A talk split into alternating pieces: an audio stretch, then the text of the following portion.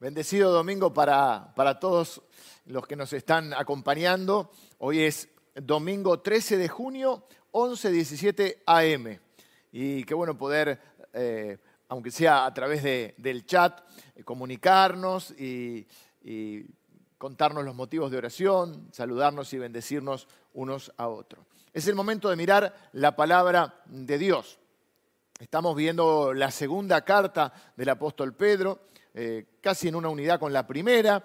Eh, hemos llamado a esta serie Dios es bueno todo el tiempo, porque de eso estamos seguros. A veces la vida no es tan buena y entonces podemos llegar a confundir y pensar que, bueno, Dios a veces es bueno cuando me va bien y no tan bueno cuando, cuando no me va bien. Empezamos, podemos llegar a dudar del amor de Dios. Pero la Biblia, eh, a lo largo de la Biblia vemos toda la bondad de Dios hacia nosotros. Y de hecho, el domingo pasado vimos todo lo que Dios nos ha dado para que nosotros podamos vivir esta vida eh, de una manera bendecida y siendo también una bendición para otros y honrando a Dios. Todo lo que Dios nos ha dado. Y nos dice la Biblia que Dios nos dio todo lo que necesitamos para poder vivir esta vida. Así que estamos hablando un poco de la vida en esta segunda carta, quizá a diferencia de la primera. Eh, va a enfatizar en los capítulos siguientes, ya no solo como en la primera carta, para alentarlos en la fe en los momentos de dificultades, sino también para afirmarlos en la verdad. Porque ¿qué ocurría? Los va a alertar del peligro de los falsos profetas y las falsas enseñanzas que empezaban a surgir, incluso a meterse dentro de la iglesia. Empezaba a haber falsos profetas, falsos maestros, algunos ya comenzaban a dudar de la segunda venida del Señor, porque bueno, lo que decía recién, cuando las cosas se ponen difíciles, era un contexto de persecución, muchos empezaban a dudar de Dios y de su palabra. Así que la primera carta del apóstol Pedro es fundamentalmente afirmarlos en la fe y alentarlos. La segunda carta, si bien también tiene este propósito de seguir afirmándolos en la fe, de alentarlos en medio de las dificultades, también tiene el propósito de afirmarlos en la verdad, en la palabra de Dios. Y va a hablar bastante acerca de la palabra de Dios. Pero ha comenzado hablando acerca de la vida. Entonces vimos el domingo pasado que dice, todo lo que nosotros necesitamos para esta vida, Dios nos lo ha dado en forma de preciosas y grandísimas promesas. Y ahora él eh, eh, está eh, casi teniendo una mirada retrospectiva de su propia vida y comienza a darles algunas indicaciones, como ese padre que sabe que está por comenzar un viaje o emprender un viaje y le deja las recomendaciones a, a sus hijos. Así que está hablando bastante acerca de la vida. Este, esta enseñanza de hoy le puse justamente este título, That's Life.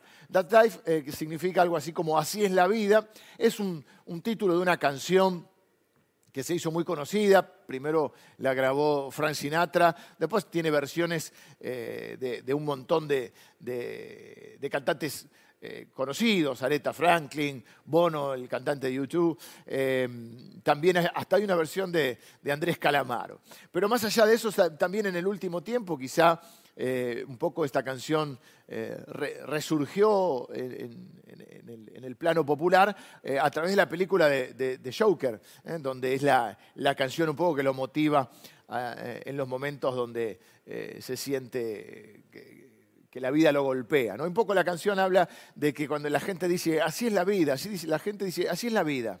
¿eh? Pero ¿qué es la vida?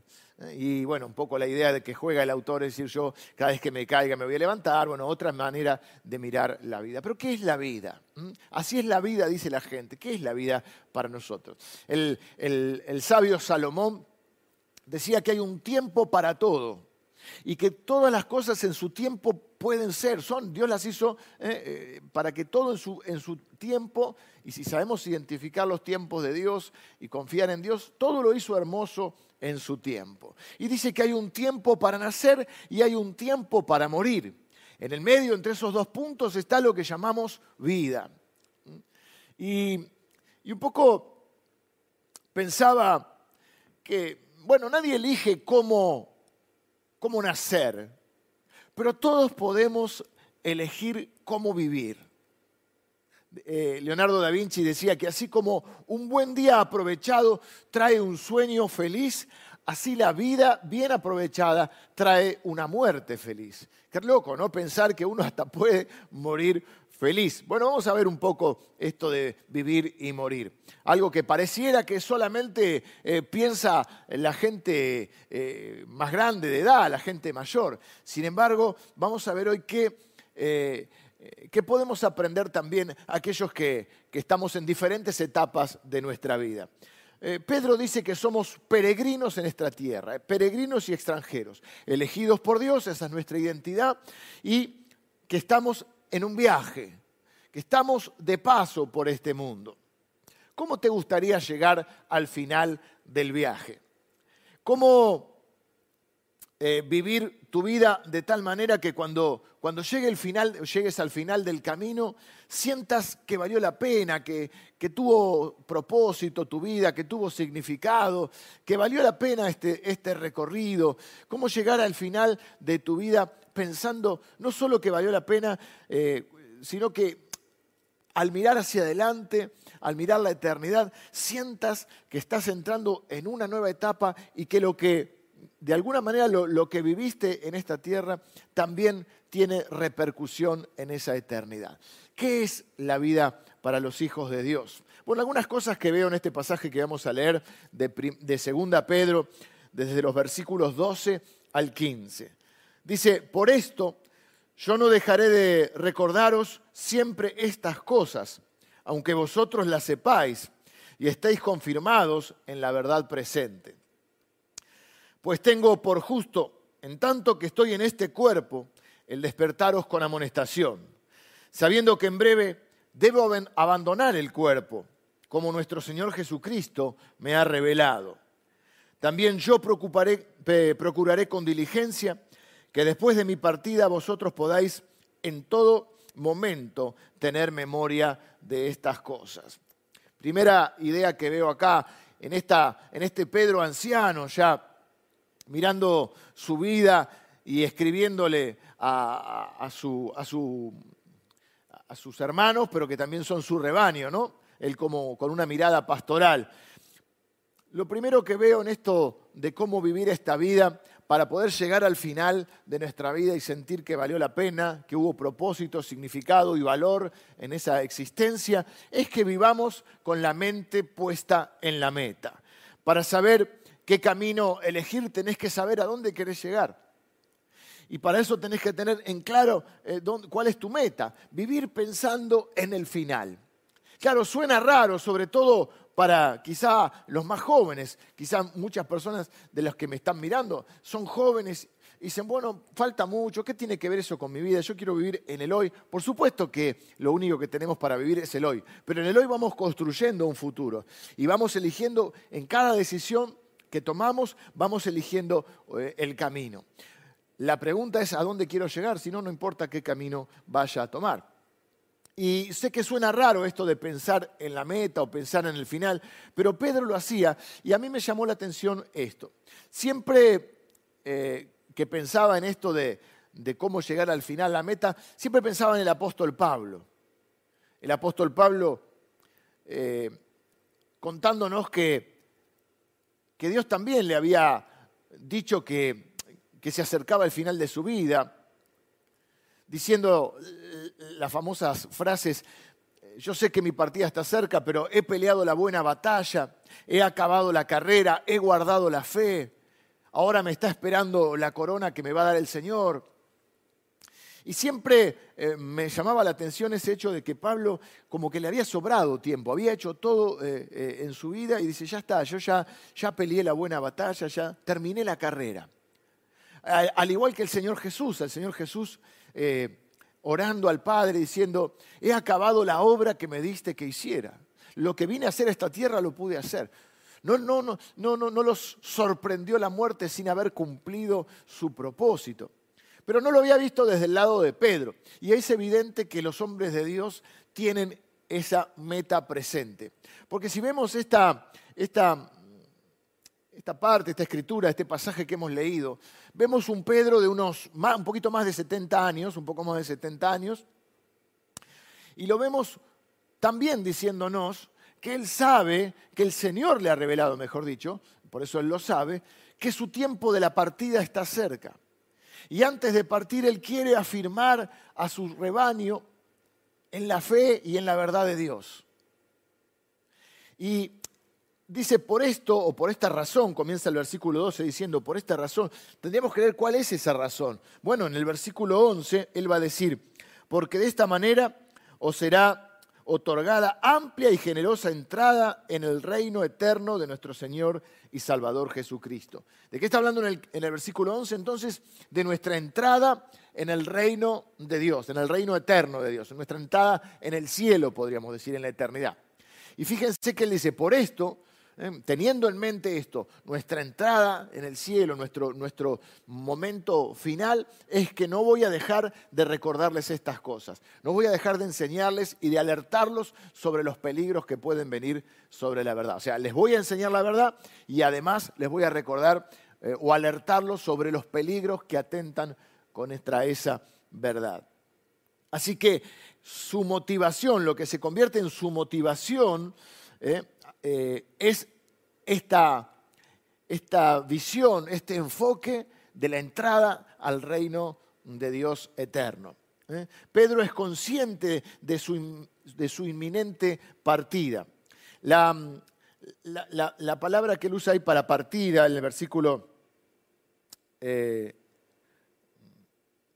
dice, pues tengo por justo en tanto que estoy en este cuerpo el despertaros con amonestación, sabiendo que en breve debo abandonar el cuerpo, como nuestro Señor Jesús lo ha declarado. También yo procuraré con diligencia que después de mi partida vosotros podáis en todo momento tener memoria de estas cosas. Después de mi partida, la palabra es la palabra éxodo.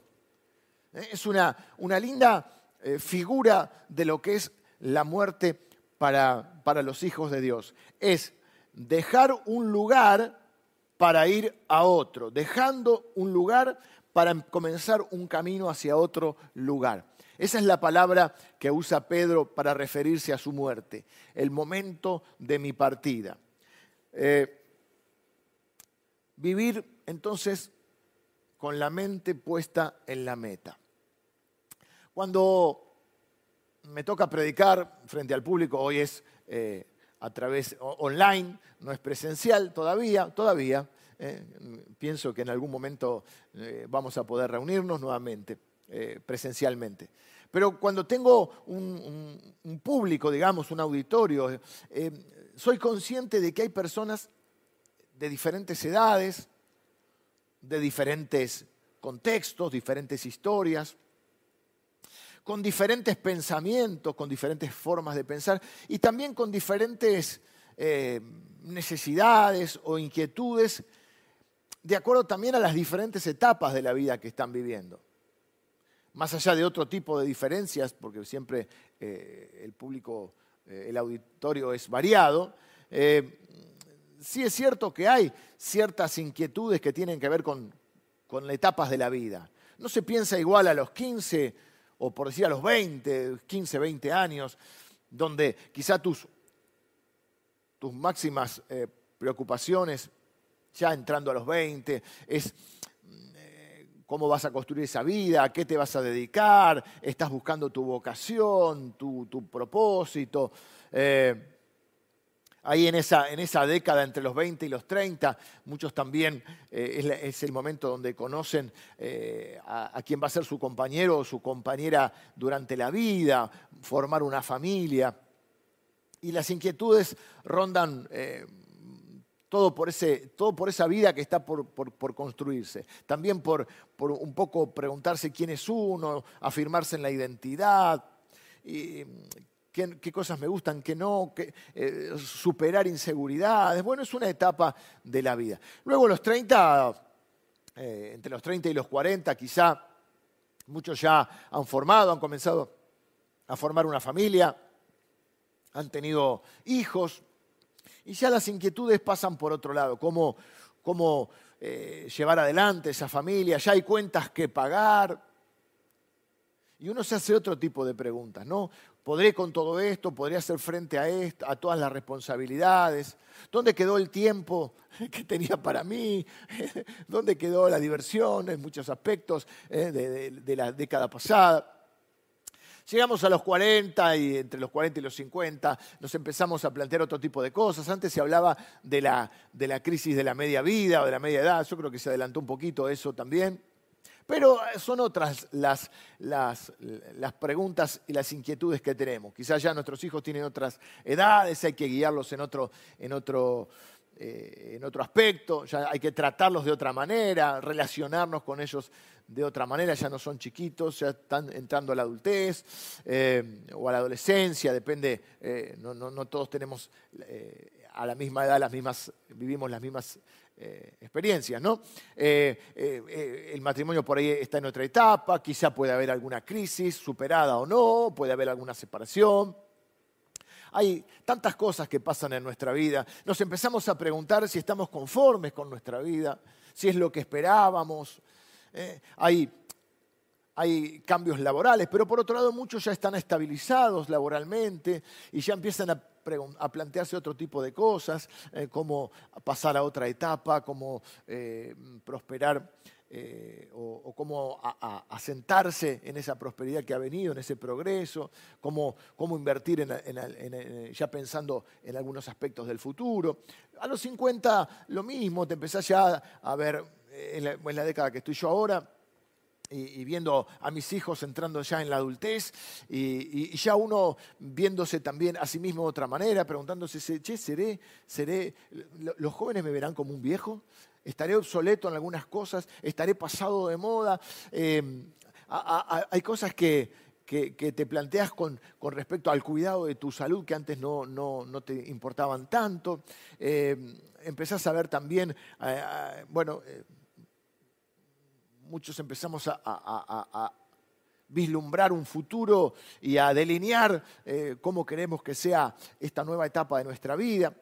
Eh, empezás a preguntarte si, te ves tan, eh, tan bueno, hay que decirlo, a veces te sentís que, que, ya el, cuerpo no es el mismo que antes, que quieres hacer las cosas, estás en esa lucha de poder hacer las cosas que antes hacías y ahora te cuestan más. Eh, ves a algunos otros amigos tuyos y decís, yo estaré envejeciendo como esta persona. Eh, y así va pasando la, década de los 60, empezás a pensar eh, en el retiro, en la jubilación, en, qué quieres hacer de tu vida. empezás a ver cómo tu vida, la, vida de tus hijos también se fue desarrollando. Y así en cada etapa de la vida. y yo soy consciente de que cuando pasa esto de que estamos en diferentes, eh, que yo estoy predicando diferente a un público tan variado, que dice, bueno, hablar de este tema, realmente solo las personas mayores de 70 piensan en el final, en la meta. ¿Será que a las personas jóvenes eh, les interesa esto? ¿O este no es un mensaje para mí porque yo soy joven y no estoy pensando en eso? Bueno, mira, eh, Mirá lo que dice el sabio Salomón. No estoy hablando de alguien que no tenía este, experiencia ni sabiduría. Salomón dice, mejor es ir a la casa del luto que a la casa del banquete, porque aquello es el fin de todos los hombres y el que lo vive lo pondrá en su corazón. Mejor es el pensar, entonces dice, y el versículo 1 dice, mejor es la buena fama que el buen ungüento y mejor el día de la muerte que el día del nacimiento. ¿Cómo que es mejor el día de la muerte que el día del nacimiento? Bueno, no sé, eh, bueno, depende cómo llegues a ese momento. ¿eh? Los hijos de Dios sabemos que eh, la muerte para nosotros es un paso necesario para la eternidad. Pero también hay algo ahí, que el día más importante de tu vida no es el día que naces, sino el día que morís. Quiero decir con esto, todos los días en tu vida son importantes porque vas construyendo esta vida. Pero no es tan importante cómo empezó tu vida. Lo más importante es cómo va a terminar. Y, lo que está diciendo Salomón es que pensar un tiempo, un rato, no es que vamos a estar pensando en la muerte todo el tiempo ni en el final, pero pensar eh, eh, en el final de tu vida te ayuda a ordenar tus prioridades te hace vivir más sabiamente eso. Dice, mejor es ver, ver, ir a la casa del luto que a la casa del banquete, porque ahí es donde vamos a llegar todos en algún momento. ¿Eh? Entonces parece que al principio esto podría ser una recomendación para aquellas personas que ya son muy mayores. Sin embargo, Salomón nos dice, mira, en cualquier momento de tu vida te es útil pensar cómo vas a llegar al final. ¿Sabe por qué? Dice, porque eso te va a ayudar a ver la vida más sabiamente y te va a ayudar a ordenar tus prioridades. ¿Cómo quiero llegar al final de mi vida para que cuando mire para atrás no sea una, una serie solo de arrepentimientos, sino que sienta que valió la pena, que tuvo significado, que tuvo propósito? Yo sé que a cada edad tenés preguntas e inquietudes diferentes, pero todos ¿eh? los seres humanos tenemos o vamos a vivir experiencias comunes. El nacimiento y la muerte y en el medio de la vida. Tristezas, alegrías, decisiones, dudas. Y para eso Dios nos ha dejado su palabra. Y su palabra nos dice, bueno, parte de esta vida es que pienses cómo querés llegar al final. Número dos, vivir como si estuvieras acampando, sabiendo que estamos de paso. En la nueva traducción o la nueva versión internacional, en los versículos 13 y 14, cuando él habla de que tiene que abandonar el cuerpo, en realidad utiliza, en la, nueva versión internacional, usa esta habitación, dice, tengo que, cuando tenga que dejar esta habitación temporal. ¿eh? Es una palabra, eh, una figura muy, muy similar a la que usa el apóstol Pablo en, el libro de Corintios, en 2 Corintios. Él dice, eh, 2 Corintios capítulo 5, dice, porque sabemos que si nuestra morada terrestre, este tabernáculo o esta, esta tienda, esta carpa, podríamos decir, se deshiciere, tenemos de Dios un edificio, una casa no hecha de manos, eterna en los cielos la idea que nos da Pedro, o sea, quizás es más conocido el, pasaje de Pablo, ¿no? Pablo además sabemos que su oficio era el de construir carpas. Él hacía carpas para vivir a su trabajo. Pedro, en cambio, era pescador, pero evidentemente conocía la metáfora, usa la misma metáfora. La metáfora de que en esta vida, este cuerpo que tenemos no es el definitivo, es una, eh, es una tienda, es una carpa. ¿eh? Por eso vivir como si estuviésemos acampando. Y una carpa es algo justamente temporal, es algo endeble, no es tan cómodo, no es tan confortable como una casa. Eh, y sobre todas las cosas es temporal. Por eso Pablo dice, sabemos que cuando esta tienda se, llegue a su final, se desgaste, ¿eh? y cuando sea el momento de la partida, tenemos un edificio. ¿eh? Fíjense el contraste, ¿no? El edificio, la casa hecha por Dios, algo eterno, algo duradero. Y la carpa es algo temporal. Eh, no sé si ha sido algunas vacaciones de carpa, en carpa, quizá en la juventud con tus amigos o los primeros años quizá de casado con tu familia. Bueno, no sé, quizá eh, sos eh, más eh, fan de esto o, estás más acostumbrado. Yo no he ido tanto, alguna que otra vez, pero está claro que cuando vos vas de camping, vas con lo básico. Ahora hay unas carpas mucho más... Este, bueno, hay gente que tiene todo listo, preparado, capaz que te llevas hasta el grupo electrógeno, no sé. Pero ahora hay muchas más comodidades. Pero la carpa es algo que vas con lo básico. y bueno, algunos dicen que pasó con esta pandemia. Te das cuenta eh, cuántas cosas no necesitas, no son esenciales para vivir. ¿Mm? Podés vivir con, muchas menos cosas, ¿no? Y cuando te vas en carpo, te vas de vacaciones, llevas eh, un bolso, una mochila y eh, algunas cosas que son imprescindibles y el resto lo dejas en tu casa. Y te das cuenta que podés vivir con lo mínimo, con muchas menos cosas. Y luego llega ya un momento que querés volver a tu casa. Querés este, una, buena ducha eh, caliente, tu baño, tu cama, sábanas limpias, tu colchón. Eh, querés volver eh, un poco a casa para tener también por ahí una comida más elaborada. llega un momento en que, en que, en que querés volver a tu casa. Pero bueno, eh, hemos también hablado, enseñado acerca de este, eh, que tenemos en la iglesia es nuestro hogar, lejos de nuestro hogar, porque nuestro hogar definitivo es eh, con Dios.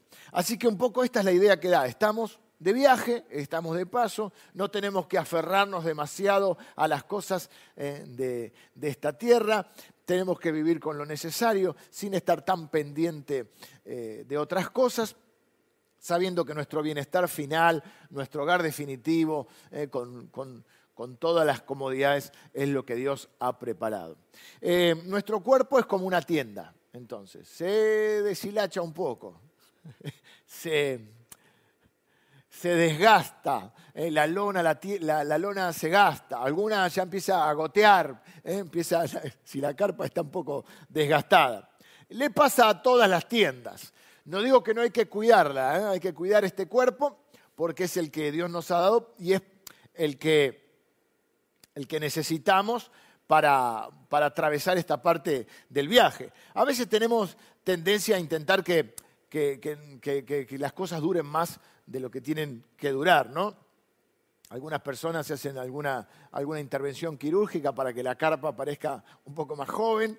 ¿eh? Algunos eh, eh, tiñen las hilachas, las, las, sogas, los hilos, para, para que parezca una carpa más nueva. Pero lo cierto es que la carpa, al fin y al cabo, en algún momento se va a deshilachar y en algún momento va a dejar de ser útil. Así que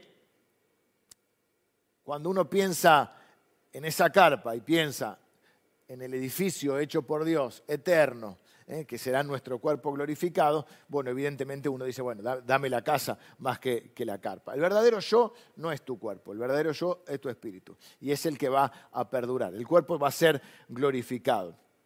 El cuerpo es simplemente un medio eh, que tenemos para transitar en esta vida. Y hay que cuidarlo para transitar esta vida lo mejor posible. Pero todos sabemos que va a llegar un momento que inevitablemente este tabernáculo, como dice, tabernáculo es porque, bueno, es otra manera de, nombrar una tienda. Piensen que mucha gente, durante, ellos tenían un, venían de un contexto donde mucha gente había incluso vivido eh, eh, en tiendas, eran nómades, eran este, viajeros, a veces muchos pastores de ovejas, y llevaban su, ganado y, su rebaño y, vivían de esta manera. Y, todo, sobre todo en el contexto del Antiguo Testamento, ¿no? donde eran, eh, estas tribus eran todas eh, nómades, ¿no? Así que ellos sabían bien, tenían muy, muy claro esta, esta, idea. Por eso yo te puse la idea del camping, que es lo más parecido que podemos tener eh, ahora. Por eso él dice, va a haber un tiempo de mi partida, va a haber un tiempo de mi éxodo. No te olvides también que está hablando en un contexto, Pedro, de los cristianos, donde muchos de ellos venían del contexto del judaísmo, donde sabían perfectamente que era el éxodo, ¿no? Y entonces se va a llegar un tiempo de, ese éxodo, que es dejar un lugar para mudarte a otro. A mí me parece que es una linda figura para los hijos de Dios lo que es la muerte para nosotros. Los hijos de Dios en sí, podríamos decir, no morimos, nos mudamos. Claro, sí, atravesamos el valle eh, de muerte o de sombra de muerte. Pero sabemos que no morimos eternamente, ¿no? Dice la Biblia que el Señor Jesús dijo, el que en mí cree, aunque esté muerto, vivirá. Así que para nosotros eh, creo que la, figura, la mejor figura para definir la muerte es esta, es la partida, es el éxodo, es la mudanza, es dejar un lugar eh, para emprender un nuevo camino hacia otro destino. solo los hijos de Dios podemos hacer tremenda declaración como hizo el apóstol Pablo. Para mí el vivir es Cristo y el morir es ganancia. El morir es ganancia. Así que vivir con la mente puesta en la mente. Vivir acampando, sabiendo que estamos de paso. Número tres, vivir siendo una bendición. El enfoque de Pedro está en los demás.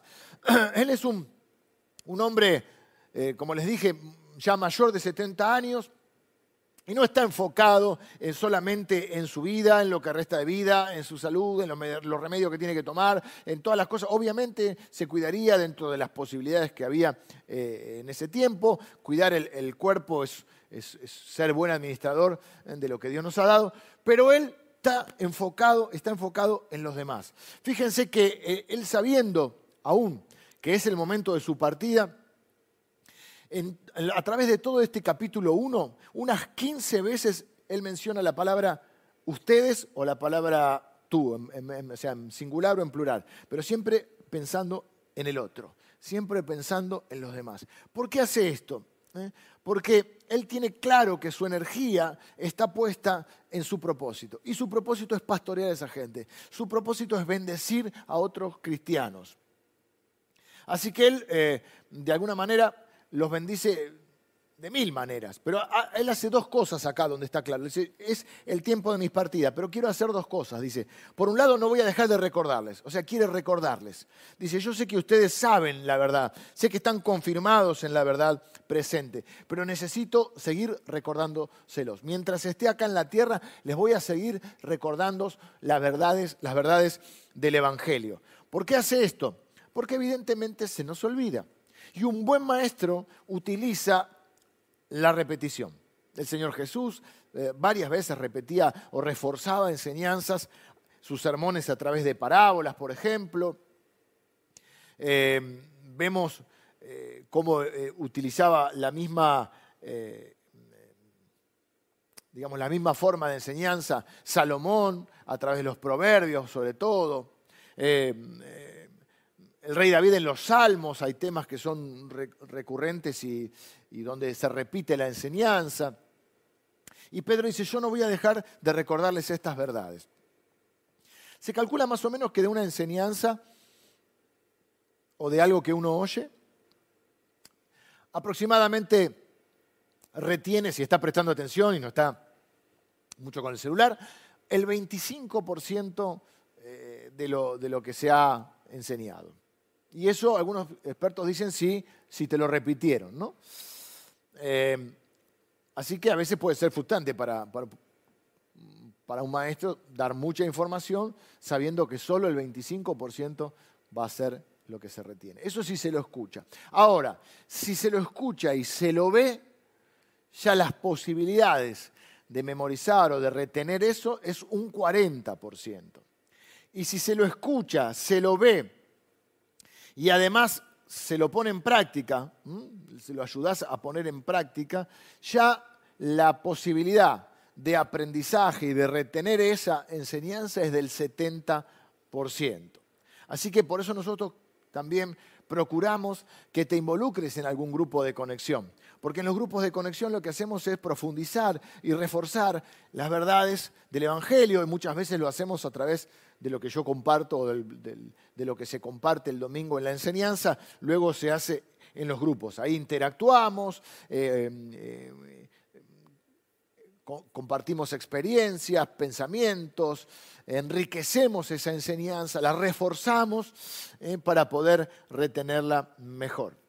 Y así que Pedro le dice, yo sé que ustedes saben estas cosas, pero yo me siento en la responsabilidad de seguir recordándoselos, una manera de bendecirlos, seguir afirmándolos en la verdad. Y lo segundo que dice es que los va a, despertar, a veces, a veces uno entra como en un letargo, ¿no? Dice, eh, pero tengo por justo, en tanto que estoy en este cuerpo, el despertaros con amonestación.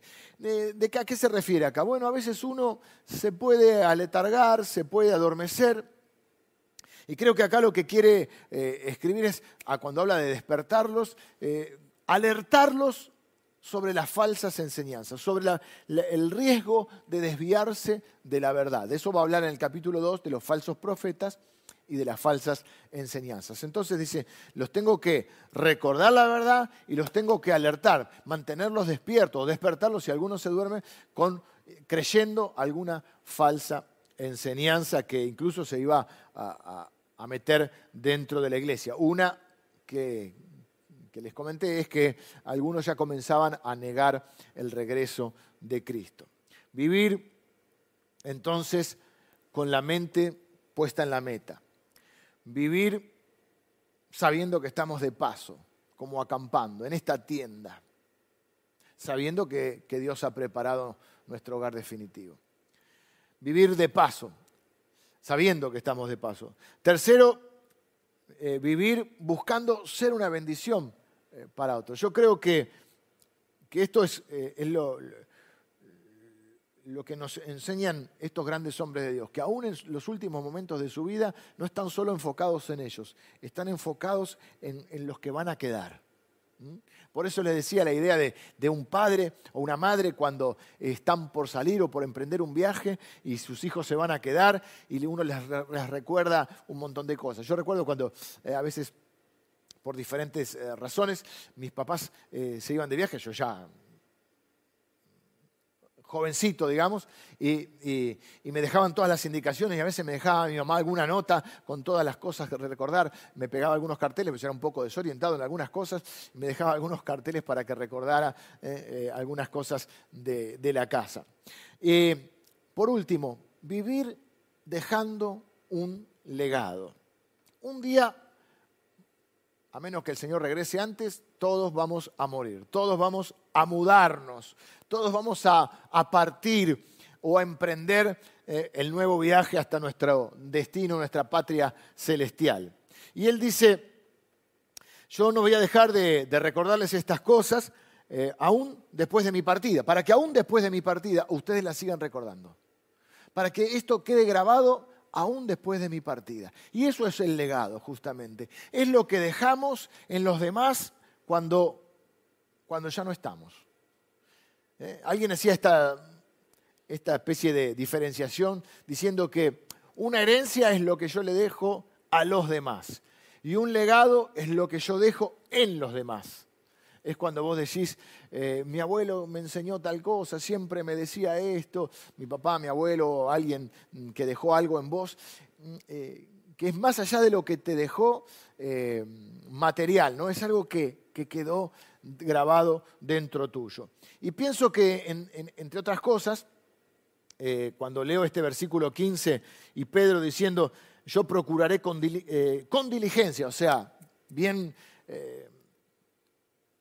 bien dispuesto para esto eh, y bien atento a hacerlo eh, y con toda mi energía, que después de mi partida eh, vosotros podáis en todo momento tener memoria de estas cosas. Que aun cuando yo no esté, ustedes sigan plantados en la verdad, sigan recordando esto que les estoy enseñando. Y creo que en parte tiene presente estas dos cartas, ¿no? la, primera y segunda, eh, la primera y segunda de Pedro, conocemos, nosotros estamos estudiando estas dos cartas, porque fíjense, pasaron dos mil años y todavía está el legado de Pedro. Todavía esas cartas, esas palabras, esas enseñanzas nos siguen bendiciendo. El domingo pasado, bueno, eh, es algo que para mí es, eh, fue un descubrimiento en su momento y que lo pude compartir el domingo pasado, cuando entendí que todas las cosas que pertenecen a la vida y a la piedad, o sea, la vida material y a la vida espiritual, eh, me han sido dadas en forma de preciosas y grandísimas promesas.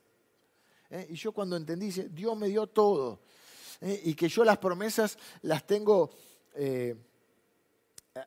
aseguradas por la palabra de Dios y entendiendo en la Biblia que están garantizadas por el Señor Jesucristo, porque la Biblia dice que todas las promesas eh, de Dios son sí, son amén en Cristo, y que esas promesas se heredan por la fe y por la perseverancia. Entonces yo dije, miren con todo lo que nos, nos bendicen estos eh, escritores de la Biblia, o Dios a través de ellos, ¿no? Canales de bendición, entendiendo que puedo vivir la vida plena que Dios tiene para mí porque Él ya me dio todo lo que yo necesitaba y que mi, mi, ahora mi enfoque tiene que ser caminar creyéndole a Dios, creyendo su palabra con perseverancia y así voy a heredar cada una de las promesas que Dios me ha hecho. Así es, ese es el legado de Pablo, ese es el legado de Pedro, ese es el legado del Señor Jesús, entre otras entre el gran legado que el Señor Jesús nos ha dado. Cosas que permanecen en nosotros aún después de la muerte de ellos. Pregunta, ¿cuál será tu legado? ¿Qué vas a dejarle a la próxima generación? Eh, como mínimo, preguntarnos, ¿estoy dejando eh, el ejemplo de una vida bien vivida? No perfecta, pero bien vivida lo que los cristianos llamamos testimonio, ¿no? Estoy dejando el testimonio de una vida vivida por la fe. Eh, cuando uno puede leer el capítulo 11 del libro de Hebreos y ve un montón de gente que, no era perfecta, pero que por la fe eh, emprendió grandes cosas, eh, fue usada por Dios, y, que son personas que nos inspiran a nosotros, ¿no? Son, son los, los, héroes de la fe, podríamos llamar. Y, después el, capítulo siguiente, el capítulo 12 de Hebreos, de Hebreos nos dice, nosotros lo tenemos ahora a ellos como, como esa nube de testigos. Mirándolos a ellos, corramos nosotros con perseverancia ¿eh? la carrera que tenemos por delante. Así como un viaje, también la Biblia describe esta, este, este tránsito por la vida como una carrera. Y diciendo, tenemos la inspiración de ellos, que esa inspiración nos sirva para, para ahora que es nuestro tiempo. Y ahora es tu tiempo de vivir, es tu tiempo de vivir por fe, es tu tiempo de vivir y de correr esta carrera sabiendo que hay una meta. Es, es tu tiempo de saber que un día va a llegar ese final y que ese final te pueda encontrar mirando hacia atrás y diciendo, he peleado la buena batalla, he acabado la carrera, he guardado la fe. Señor, he completado la obra que me diste que hiciera. O como dice aquí Pedro, hasta el último y hasta mi partida. ¿eh? No voy a dejar de seguir queriendo ser una bendición para ustedes. Vivir con la mente puesta en la meta. No importa, si tenés 20 años, queda muy lejos, mejor, tenés más tiempo para prepararte y para, para tomar mejores decisiones. No importa en la etapa de la vida que estés, todos vamos a llegar al final de la meta y mirar hacia atrás y la pregunta es, ¿qué habremos dejado? ¿Qué habremos hecho con nuestra vida? Vivir pensando en la meta, vivir sabiendo que esto es de paso, no te aferres demasiado ni a las cosas ni a los momentos, porque la vida continúa y porque tu, hogar definitivo no es este. Estás de tránsito, estás en, eh, tránsito, mejor dicho. Eh, vivir queriendo ser o buscando ser una bendición para los demás. Que tu vida tenga sentido, propósito y significado. Que los demás puedan decir,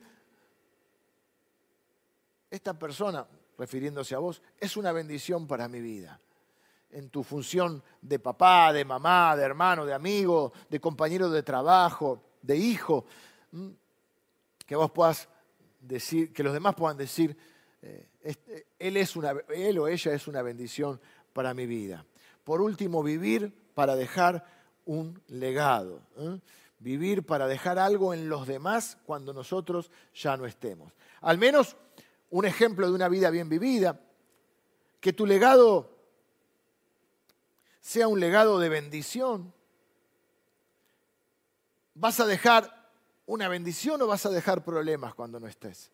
¿Tenés tus asuntos en orden?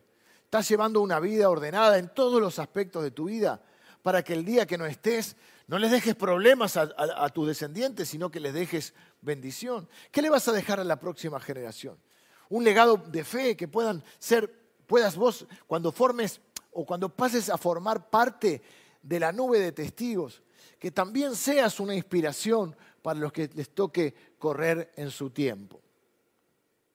Eh, ese es el legado que yo quiero dejar.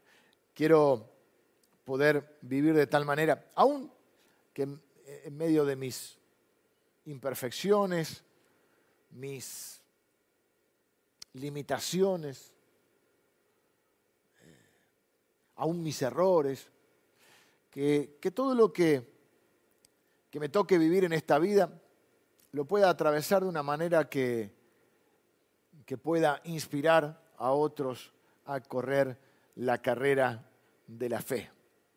Así que eh, así es la vida. ¿Qué es la vida para vos? ¿Mm? Eh, de alguna manera pudimos ver algo que no es tan visto, porque más visto en, el apóstol Pablo, pero no tanto en el apóstol Pedro, cómo Pedro llegó al final de su vida.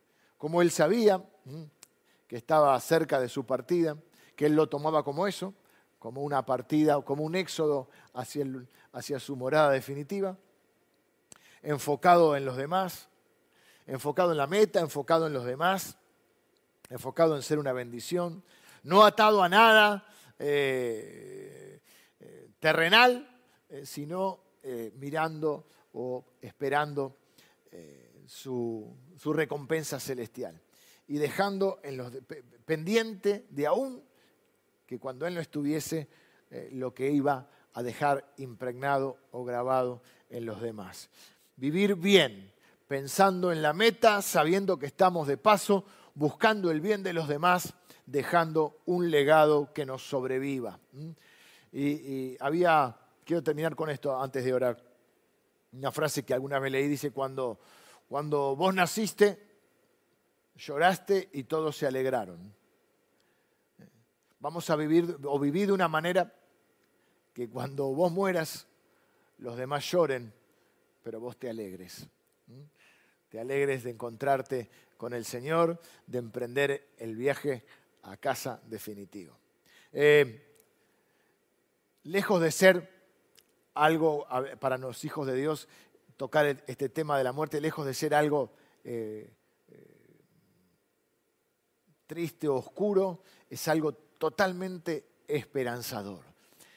Pensar que un día llegará el final no nos hace vivir tristes en esta tierra, nos hace, nos da el sentido de aprovechar cada día, cada momento para vivirlo al máximo, sabiendo que es una parte del viaje, pero que en esta parte, que mucho de lo que hagamos en esta parte del viaje quedará para la eternidad. Esa eternidad en que entraremos con nuestro Señor, donde formaremos parte de la nube de testigos, pero que habremos impregnado la fe en la nueva generación.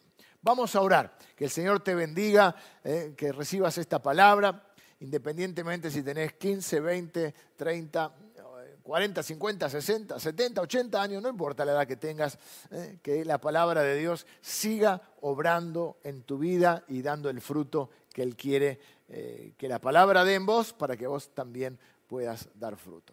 Te bendigo y quiero terminar con una oración. Señor, en esta mañana te doy gracias por tu palabra, gracias por el legado del apóstol Pedro, por su vida de fe que nos inspira, por sus palabras que hasta el día de hoy nos enseñan, nos recuerdan, nos advierten y, nos animan en la fe y nos afirman en la verdad. Gracias Señor por, por esta vida que nos has dado, por este cuerpo, esta tienda eh, que nos ayuda a transitar esta parte del camino.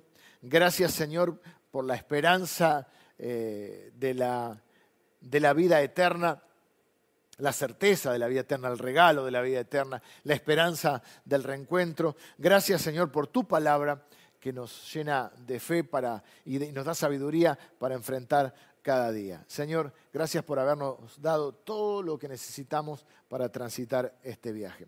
Danos sabiduría, Señor, para, para tomar decisiones, para vivir esta vida de tal manera que te honre, te bendiga y también bendiga eh, a los demás. Señor, gracias porque no es un camino eh, sin sentido o sin destino. Es un camino que tiene, nuestra vida es un camino que tiene un destino de gloria un destino eterno, un destino de bendición incondicional. Señor, bendigo a cada persona que recibe esta palabra. Señor, que nuestras vidas sean, las podamos vivir con esa conciencia de este destino glorioso. Que las podamos vivir, Señor, no aferrándonos a cosas eh, pasajeras, sino aferrándonos a tu verdad, tomados de tu mano, Señor, eh, y aferrándonos a la esperanza de la eternidad. Que podamos vivir buscando y siendo una bendición para las personas que nos rodean y dejando en muchos de ellos un legado aún, eh, un legado que nos sobreviva aún después de nuestra partida. Gracias Señor por nuestro Señor Jesucristo eh, que abrió esa, ese camino a la eternidad y Señor que nos eh, hizo todo lo que nosotros no podíamos hacer para que ahora nosotros podamos vivir y caminar puestos los ojos en Él. Señor, gracias también por aquellas personas que nos han bendecido y que han dejado un legado de fe en nosotros. Gracias, los bendecimos, Señor, y bendecimos las vidas que han vivido y que han sido de tanta bendición para nosotros. Señor, que lo mismo podamos hacer nosotros por la próxima generación. Yo bendigo a cada persona que recibe esta palabra y que está orando así. En el nombre de Jesús. Amén. Amén. Que el Señor te bendiga y te guarde y que tengas una linda semana.